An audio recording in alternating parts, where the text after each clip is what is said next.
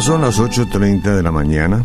Voy a leer este Salmo 6, 61.2 que dice, Desde el cabo de la tierra clamaré a ti, cuando mi corazón desmayare, llévame a la roca que es más alta que yo.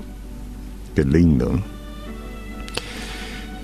Es todo un poema, pero es la palabra de Dios. Reconfortante porque hay momentos en que todo ser humano se siente lejos de Dios. La vida espiritual puede estar bien, está bien, no hay motivo aparente para sentirse derrotado, pero la sensación de un Dios distante perturba el alma. Y eso es fruto de la naturaleza pecaminosa que el ser humano lleva consigo, vos y yo, aún después de la conversión. Este tipo de sentimiento va a estar dentro de vos y de mí hasta que lleguemos a, a ese día en que finalmente podamos ver cara a cara a Jesucristo, cara a cara. ¿Se imagina usted? Este salmo que les compartí presenta una oración hecha de todo corazón. Desde el cabo de la tierra clamaré a ti, cuando mi corazón desmayare, llévame a la roca que es más alta que yo. Bueno, es que las oraciones deben ser así. El formalismo ese que se emplea muchas veces es una barrera que no se puede franquear para acercarse a Dios. Vos debes decirle a Dios en tu oración lo que estás sintiendo y no solo lo que pensás que debes decirle. Cuando oras, de todo corazón, una de las primeras cosas que reconoces es cuán pequeño y finito eres. Y cuán grande y poderoso es el Señor. Y eso es lo que crea eh, en ti el sentido de dependencia y no de insignificancia. Cuando vemos cuán grande es Él. Es un cristianismo enfermo el que lleva a la criatura a sentirse distante de Dios.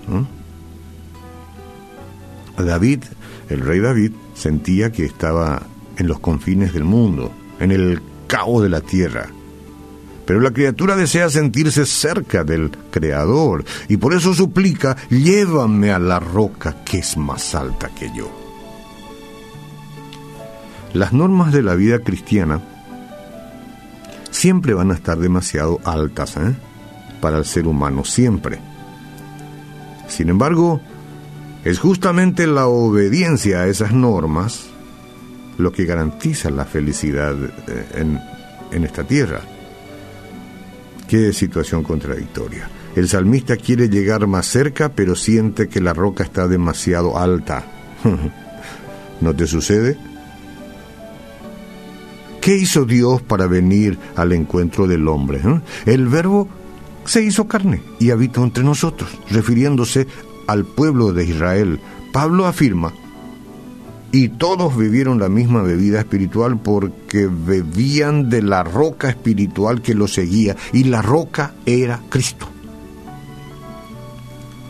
La palabra roca en el texto original es Petra, que quiere decir justamente roca. Jesús es la roca, señora, señor, y nadie más. Jesús es la roca. Y es la roca eterna, óigame. Y no es demasiado alta, en el sentido de inalcanzable, digo. Él se hizo hombre y vino a este mundo para guiar nuestros pasos y ser refugio constante.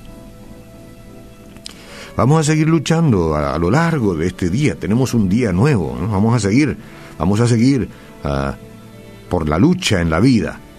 Y vamos a decir, sin embargo, en nuestro corazón, desde el cabo de la tierra, ahora mismo clamo a ti, Señor. Y si alguna vez, cuando alguna vez mi corazón desmaye, es decir, cuando las cosas no me están yendo, no siento, me siento distante, me siento diferente, entonces llévame a la roca que es más alta que yo y tú eres la roca, Jesús. Ven a mí.